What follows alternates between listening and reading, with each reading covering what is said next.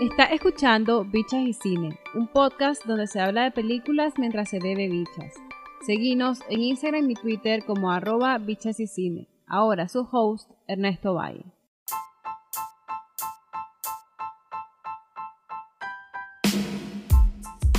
Muchas gracias por escuchar Bicha y Cine. Ya estamos en el episodio 18 y este viene con una super sorpresa y es que es la primera vez que hablamos de una película a la que tuvimos acceso un poco antes de que se lanzara. Y justamente nos acompañó una de sus productoras. Pero aguántense un poquito, que ya vamos a comenzar. Bienvenido o bienvenida si es la primera vez que le echa oreja al podcast. Y si ya sos de casa, pues hola de nuevo.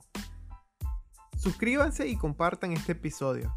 Esto nos ayuda a que otras personas como vos descubran el podcast. Si nos quieres poner 5 estrellas y catapultarnos arriba en los motores de búsqueda, pues solo métete a ratethispodcast.com, pleca y cine y ahí están las instrucciones de cómo hacerlo. Si te gustó Bicha y Cine, déjame un mensajito de voz con saludos o sugerencias en nuestro perfil de Anchor. El link está en la descripción. Como algunos saben, pues les saco billetito al Patreon de Bicha y Cine y a unas cuantas pautas que tengo ahí en cada episodio. Pero este mes voy a donar todo, todito lo que saque para un crowdfunding que busca apoyar a cinco comunidades afectadas por el COVID en Nicaragua. Les cuento para que se pongan las pilas y escuchen los episodios que no han escuchado o bien reproduzcan como loco cualquiera de los episodios del podcast. De igual forma va a funcionar con las membresías de este mes en patreon.com, plecabicha y cine. Tenemos planes de 1, 3, 5 y hasta 10 dólares al mes. Vean que es por una buena causa y capaz hacen como Sebastián, Ronnie, David, Sara, Pedro y Gretel, a quienes les agradezco porque por un lado hacen posible que este podcast sea gratis y lo siga haciendo por siempre, pero que también están apoyando con un monicito para las comunidades. Vamos a comenzar.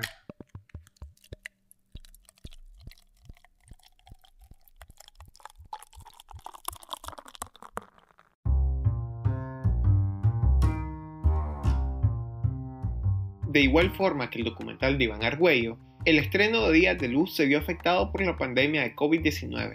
Sin embargo, los cineastas que están detrás de esta innovadora película en la región decidieron estrenarla online.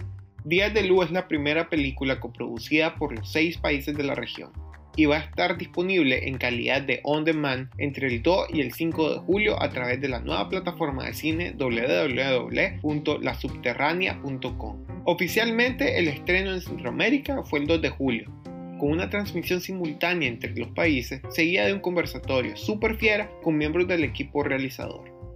Pero antes, el estreno mundial de la película fue en la AFI, el Latin American Film Festival, y tuvo su paso con todo y premios por el Festival de Cine Ícaro, el Festival Internacional de Cine de Uruguay y la IFF de Panamá. Si querés verla, vale solo 5 dólares es menos de lo que te costaría ir al cine y no te contagias y le puedes poner pausa si quieres ir al baño o quieres comer. Te repito la dirección, www.lasubterránea.com. La película es una antología de historias que pasan durante cinco días a razón de un apagón que sufre toda Centroamérica.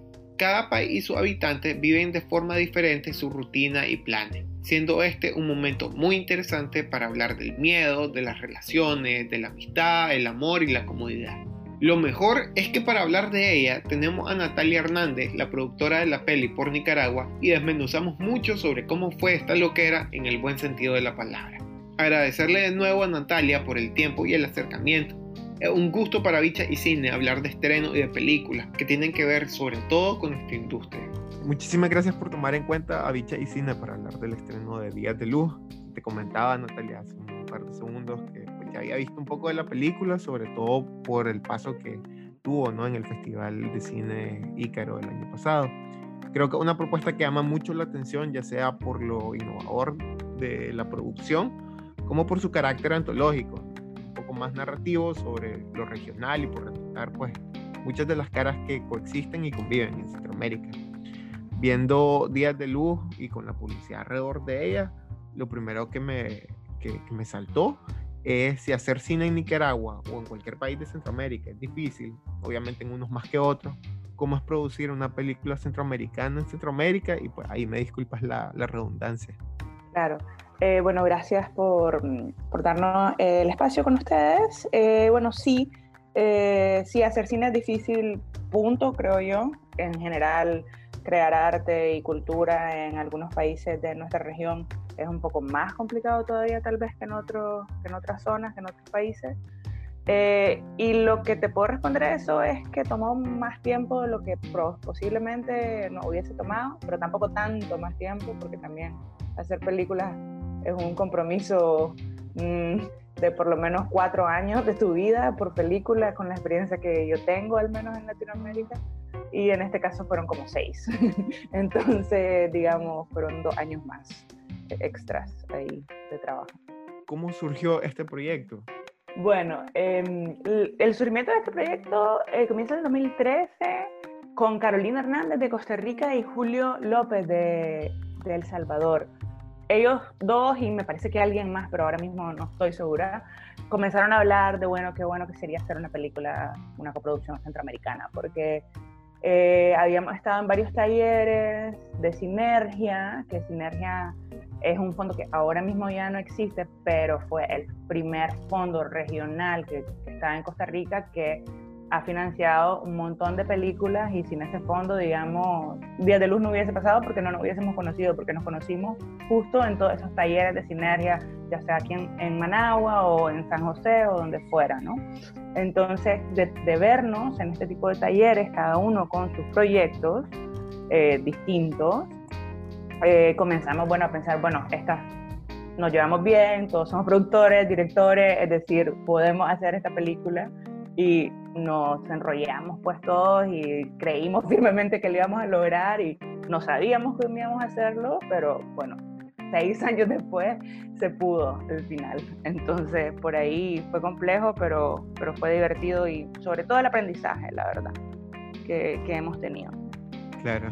Algo que a mí me llamó mucho la atención, digamos, de, de esta película, pues obviamente tiene que ver con, con que había crews, ¿no? En cada país sin embargo, a nivel de lenguaje, a nivel fotográfico, la película tiene como cierta uniformidad, ¿no? Ahí hay una estética, hay un acercamiento que se mantiene, pues digamos, toda la película en los seis relatos. Y tengo entendido que hubo un director general y un director de foto que se mantuvo, ¿no? Durante toda la película.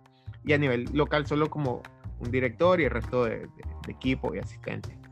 Contame un poco sobre la estructura, cómo fue trabajar así, de qué forma lo hicieron, sobre todo porque, como te había comentado antes, creo, y vos, y vos me lo confirmaste, este es como el primer proyecto de este tipo, ¿sí? Así es. Bueno, o sea, sí, con esta configuración de coproducción de tantos países de la misma región, sí, obviamente hay coproducciones entre un par de países, definitivamente hay otros proyectos. Esta, esta película del camino, de, em, que no, la vi hace, o sea, no la vi hace poco, pero vi algo sobre ella hace poco, es Costa Rica, Nicaragua y Francia. Entonces hay, hay otras experiencias, pero no los, estos cinco países, ¿no? Juntos en coproducción. Entonces, bueno, básicamente el trabajo previo, digamos, de desarrollo fue lo que sentó las bases para que la idea que teníamos que era hacer una película que fuera unificada como una película y no cortos, no un corto por país. Es decir, cuando rodas, sí, al final, en términos de tiempo, termina siendo como cuando rodas un corto, ¿no? Pero en términos de narrativos ¿no? y estéticos, la idea es que se sienta como un solo proyecto. Eh, y a eso lo, la manera en que lo logramos fue con mucho desarrollo es decir, muchas reuniones de preproducción en, en línea, virtualmente, y dos eh, presenciales, que la primera fue en el 2014 y la eh, reunión ya, digamos, antes de rodaje, última vez que nos vimos presencial, fue en el, ese mismo año, en el mismo año del rodaje, en el 2017, em, que se vieron las cabezas de equipo. Entonces, las cabezas de equipo, efectivamente, el director de foto, el el sonidista principal de la peli, que también hizo el diseño sonoro y la postproducción, em, el asistente de dirección y el continuista se iban moviendo por todos los países. Y en cada país teníamos eh, un director, en el caso de Nicaragua una directora, que fue Gloria Carrión Fonseca, y un productor o productora, eh, que éramos las cabezas de equipo, digamos, de, ese país y el resto del equipo, que en Nicaragua éramos como 30 personas, incluyendo, incluyendo elenco, pues era local. Sí me, me gustaría a ver si me puedes contar un poco sobre cómo surgen las historias, si cada país generaba la suya o si ya fueron dadas y ustedes buscaban cómo, cómo adaptarla o, o cómo, cómo, fue ese tema, pues, porque sí me, me, me, llamó mucho la atención como la capacidad de, de, retratar como cada uno de los países con, con, sus problemáticas en específico. Pues. Bueno, la historia eh, surgen de una de las reuniones, de las primeras reuniones que tuvimos, fue en 2014 en Antigua Guatemala. Ahí estábamos prácticamente todos los directores y productores eh, y tuvimos sesiones separadas y sesiones juntos. Eh, la, lo que más, el logro, pues el principal logro que tenían que obtener los directores y claro, nosotros obviamente también eh, apoyándolos era definir cuál era la premisa, porque queríamos que la premisa, o sea, que hubiera una situación que uniera eh, toda la región en un, en un mismo hilo. Entonces, al principio, pero al principio como en el 2013, se pensaba que fuera como una especie de road trip, como viajantes, ¿no? Una cuestión así, pero eso prontamente nos dimos cuenta que no iba a funcionar necesariamente y que tal vez los directores no les nacía ¿no? una historia tan, tan unida, ¿no? tal vez no todos tenían las mismas necesidades o cosas que contar tan parecidas como para meter a todos los personajes en un solo vehículo. Eh, entonces decidimos que fuera una premisa, que fuera un evento externo que detonara, eh, pues detonar un conflicto interno en personajes en cada país y que en cada país se mostrara cómo ese evento externo afectaba de manera distinta. Y ahí se dio como la, no sé, como la idea, ¿no? De por país, como bueno, en, en Panamá van a estar encerrados en un rascacielos, en Guatemala va a ser un encuentro como entre una persona que vive de la ciudad con una comunidad donde realmente no hay mucha diferencia si hay electricidad o no hay electricidad. En, Costa, en Nicaragua, eh, la historia de una chica, de Ana, que está, eh, vive con junto a su abuela y ella está en una carrera eh, con mucho entusiasmo tratando de preparar su fiesta de 15 años y bueno, cuando uno es adolescente hay un montón de cosas que nos importan un montón y que a veces la gente externa a nosotros no les ve, no les ve esa importancia que pueden tener para uno y se refleja un poco también el tema de la migración ¿no? en Nicaragua a través de la historia de Ana. Entonces cada director ya con sus ideas y con sus ganas de contar, de contar sus historias o pues no historias personales, pero sus historias como querían plasmarlas en la pantalla, eh, ya unieron eh, el tejido de la película. Y posterior a eso, dos de los directores, eh, Mauro y Enrique, Mauro de Costa Rica y Enrique de Panamá, se encargaron, digamos, de ir hilando y tejiendo el guion junto con cada director de cada país. Cuando vi la película sentí que la historia de Nicaragua es la historia como más desarrollada a nivel de, las problemáticas, cuenta, eh, ya sea como este tipo coming age, ¿no? De género, y, como esas pinceladas que da sobre la realidad del país. Y esto me llama mucho la atención porque justo en el episodio anterior hablaba con Iván Argüello sobre los retos que suponía eh, hacer ficción en Nicaragua eh, versus hacer documental quisiera que vos me, me, me, agregara un poco eso, pues, ¿qué reto supone hacer ficción en Nicaragua? Bueno, por ahí creo que cuando uno tiene una historia que quiere contar, ¿no? Y que más o menos sabe cómo contarla y sabe cuál es el, el corazón de la historia. Luego, obviamente, hay elementos que necesitas incluir, como por ejemplo la actuación, ¿no? Las actrices, en este caso, que eran en su mayoría mujeres, es un tema que, que es complejo, ¿no? En Nicaragua, entonces un poco hay que el casting, que lo hizo Ariel Cajuárez en Nicaragua, digamos, es una de las piedras angulares o de lo, lo, principal, ¿no? En ese sentido, para la ficción, que a veces cuesta un poco. Creo que mm, la actriz principal, que se llama Tamara Salas, ya tenía experiencia en actuación porque ya venía de una serie Contracorriente y ella había colaborado también en, otros, en otros cortos, creo. Entonces Tamara, digamos, tenía ese material, esa experiencia previa y además que mm, funcionaba perfectamente, digamos, para el personaje de Ana, que eh, aunque pues, Tamara no es una quinceañera, eh, sí, lo, o sea, sí lo logra aparentar, digamos. Y, y creo que tiene esa mezcla de, de fuerza y ternura que, que, tiene el personaje y que, y que Tamara lo, lo proyecta de una manera muy buena. En términos, la otra diferencia, pues cuando he hecho documental, creo que pues no deberían de, de, influir tanto en el sentido que cuando uno hace el documental tenés que cuidar locaciones, tenés que cuidar sonido, tenés que cuidar fotografía y cuando uno hace ficción también es lo mismo y el guion igual tiene, o sea, la rigurosidad, rigurosidad de un guion documental o de un pre-guión o de un esquema narrativo en documental y de un guion en ficción también debe ser igual. Entonces creo que por ahí la actuación y la dirección de arte son cosas que tal vez en ficción son un poquito más complicadas, pero, pero básicamente. Bueno, esto era un poco lo, lo que te decía al inicio, ¿no? Ometepe para mí un lugar espectacular, pues, y hemos tenido el privilegio de ir, o sea, lo vemos como de ensueño. Y me llamó mucho la atención de que ha habido otras películas en el pasado que, que han sido filmadas ahí, por ejemplo, The First, donde vos y Grace eh, participaron, de la que además yo creo que muy poco se habló pues, en Nicaragua. ¿Cómo, cómo escogieron eh, Ometepe y, y, por qué?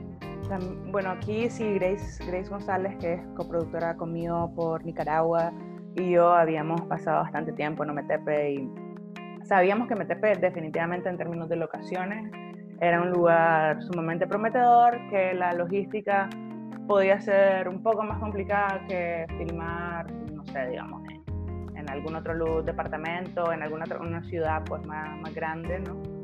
Eh, o que no tuvieras que ir en ferry y tal, pero tampoco significaba tanto comparado a lo gratificante que podía ser filmar ahí y también que tenés un, un espacio que prácticamente tenés una isla como set y no hay distancia absurda toda, en la, toda la parte que está al menos pavimentada. Entonces es como bastante fácil moverte de un lado a otro y manejable. Entonces más bien algo positivo, ¿no? Filmar en Ometepe desde ese punto de vista, aunque sea un poco, un poco complicado llegar ahí.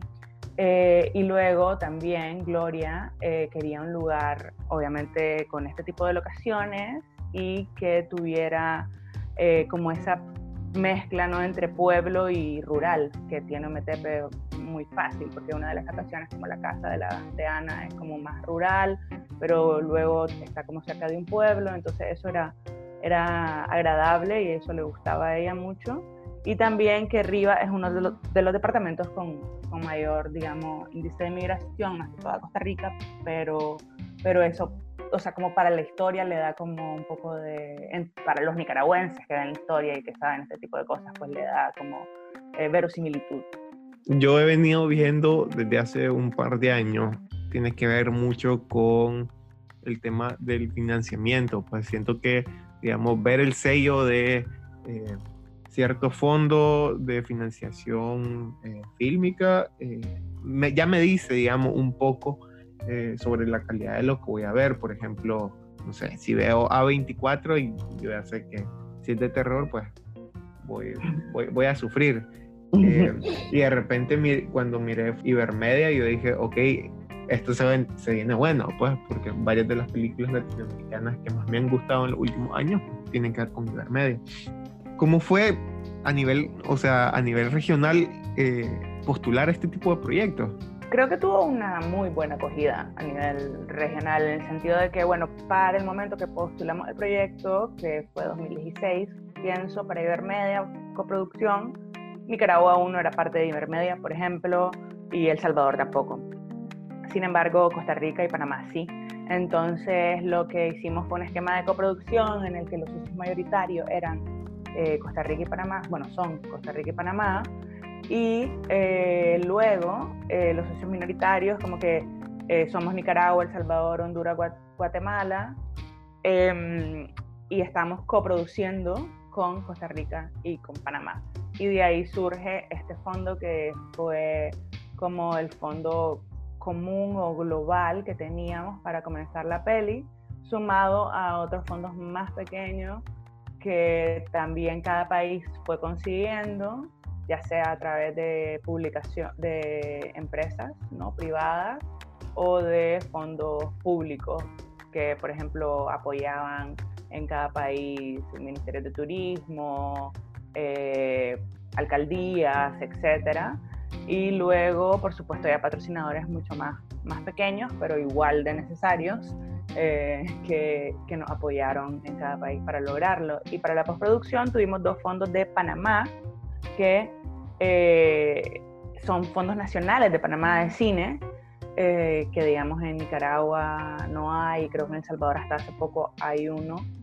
y así pues hicimos todo esto y al final también tuvimos un crowdfunding porque luego ya en la postproducción nos faltaban como un poco de dinero para corrección de color, un poco para musicalización y todo eso y con el crowdfunding por último empujón y logramos pues sacar la peli. Qué interesante, o sea, eh, a nivel de, de, búsqueda de alternativas, ¿no? Para, para producción, para mí esta película, digamos, ha sido como, como la síntesis de, de, de varias otras iniciativas a nivel regional sobre, sobre estos procesos. En general eso lo celebro y, lo felicito, pues, como espectador. Y la anécdota, perdón, de una anécdota. Bueno, yo me voy a acordar anécdotas de producción, porque ya sabes, estos son los clavos que me tocan a mí. Pero, ok, entonces mira, ¿qué pasó? Que los lentes, o sea, la cámara, o sea, debía ser la misma cámara. El equipo, pues venía con el DP, ¿no? Venía con el fotógrafo. Pero los lentes no necesariamente iban a ser los mismos lentes porque cada director o cada lugar iba a ocupar otros requerimientos. Entonces los lentes que yo tenía que conseguir venían de Costa Rica y nada, que no, la persona que me traía los lentes llegó y ya la última panga, porque ya no era ferry, la última cualquier cosa que saliera de San Jorge a Santo Domingo en MTP ya no existía. Entonces la primera escena era al día siguiente a las, no sé, 6 de la mañana, 5 y media era el llamado. Yo tenía que producir esos lentes de San Jorge porque ya había logrado entrar, porque se había trazado en la frontera, hubo todo un rollo.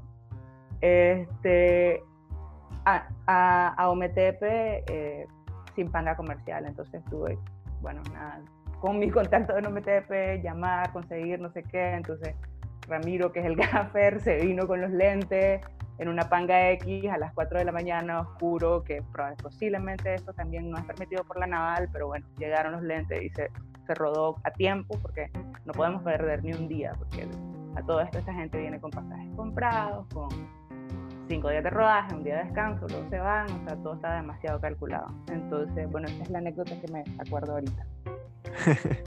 Qué buenísimo, sí, ya me imagino a, Ramiro en, en esa panga a la, de, oscuro. Entonces, interesante, ¿no? Hacer un, estreno digital. ¿Cómo llegan a, esa decisión de, de, hacerlo en esta, en esta modalidad? Este, bueno, sí, no, mira, o sea, no, simplemente en este momento nosotros íbamos a estrenar y distribuir la película 2020 presencial, acá en sala de cine, en los países, estábamos, bueno, coordinando todo eso, viendo si el estreno iba a ser simultáneo, viendo si no, y bueno, Luego hicimos todos los planes y pues obviamente no, no, se, no funcionaron, no se dieron por la crisis sanitaria, de salud, etc. Y luego varios festivales en los que íbamos a ir, dos en Estados Unidos, uno en Alemania, Costa Rica, Panamá, etc. Pues obviamente se posponen. Y luego, bueno, el Festival de Panamá decide ponerle en línea, hacer en línea el festival y hacer una transmisión paga que fue en mayo. Eh, nosotros ya veníamos como coqueteando con la idea de, bueno, hacemos una premiere en línea, la hacemos todos juntos, hay una plataforma que está la subterránea en Panamá, que es una plataforma nueva, em, y nos no, hicieron pues, una oferta de cómo hacer todo esto, y bueno, decidimos, ok, lo hacemos en línea, hacemos la premiere, y después, el próximo año posiblemente, cada uno hace una premiere presencial en su país. Es al final lo que queremos, queremos que la gente vea la película en el cine porque, es decir, hicimos la prueba de sonido en una sala de cine para que el sonido quedara pues listo para eso, es decir, hicimos todo para que se diera en el cine. Y, y se va a ver en el cine solamente que no este año. Entonces, lo que podíamos hacer este, en este momento es, presentarla a toda Centroamérica de manera eh, en línea, que igual creo que funciona, al final funciona un poco porque la gente está consumiendo bastante, bastantes cosas, está consumiendo desde casa y, y al final un poco estamos en una situación que nos obliga a replantearnos las nuestra inmediatez y nuestro futuro y un montón de cosas y creo que un poco la película ah, trata de eso, entonces está como en el punto. Natalia, muchísimas gracias de verdad por, por tomarnos en cuenta. Ojalá que les vaya súper bien, yo sé que les va a ir súper bien. ¿Qué es lo bueno de la película? Creo que logra bien un elemento que posiblemente esté entredicho, y es que Centroamérica se convierte en esta película en un personaje. No es solo un espacio y universo de la diégesis que nos quieren presentar, sino que lo antológico de la película dota a la región de un carácter humano y si se quiere poliédrico. No hay una Centroamérica sola, es una Centroamérica con múltiples caras y múltiples realidades que coexisten y conviven todos los días. Me parece formidable en ese sentido, en un relato que además mantiene una estética y lenguaje constante durante toda la película, pero que goza de particularidades propias en cada uno de los países. Una última cosa, ojalá que este tipo de modelos de producción abran nuevos horizontes en el futuro. Yo creo que esta experiencia hizo más para la región que otros proyectos ajenos a la cultura y más ligados, por ejemplo, a la política. Estamos hablando que son 300 cineastas de industria emergentes o consolidadas un poco más, pero marginales de la hegemonía y eso creo yo que estrecha relaciones.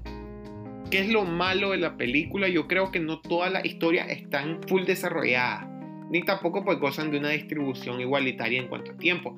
Ojo, esto no significa que tengan que tener un minuto cada país, ¿no? Pero sí me quedé con ganas de ver un poco más profundidad en historias como la de Guatemala o la de Panamá.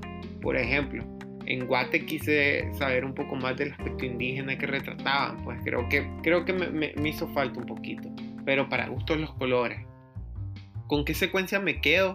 A mí en lo personal me gustó mucho, mucho, mucho la vuelta al apartamento del personaje de Panamá. Esta secuencia fue uno de los puntos de no retorno del personaje a quien acompañamos en este país y creo que el diálogo después de esta secuencia es un chistezón y realmente me sorprendió de que haya ese tipo de, de comedia. Y nada, recuerden que pueden ver la película en modalidad on demand entre el 2 y el 5 de julio a través de la nueva plataforma de cine www.lasubterránea.com. Vale solo 5 dólares, de verdad, véanla ya, aprovechen.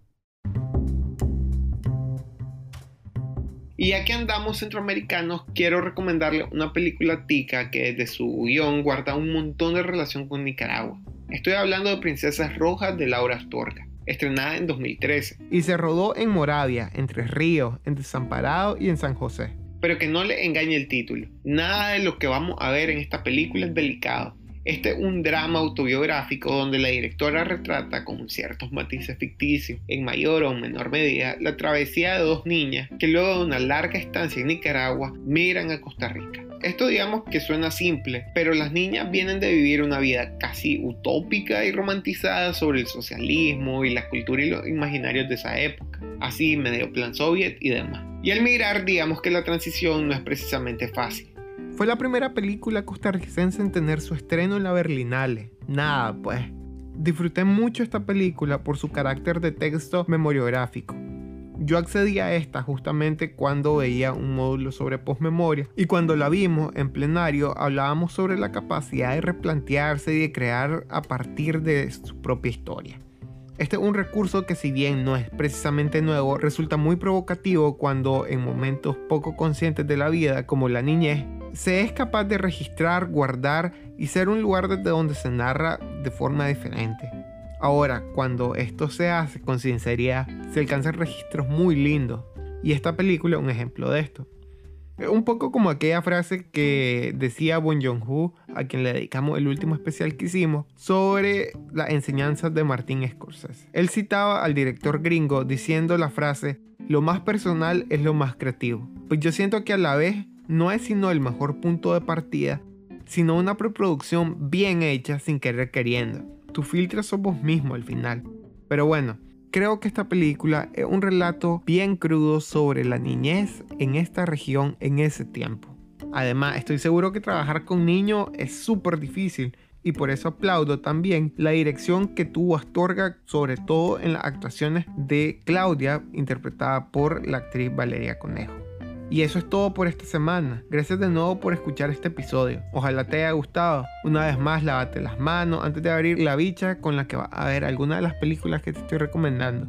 Seguimos con el ciclo de cine virtual que un grupo de chavalos y chavalas están haciendo. Todavía, si me escriben, pueden ver las últimas dos jornadas de cine asiático que tenemos previsto. Si va sobre, mandame un DM y nos ponemos al habla. Les recuerdo, compartan este episodio, dejen una buena reseña, suscríbanse o adquieran una membresía en el Patreon de Bicha y Cine. Bueno, sin nada más que agregar, adiós.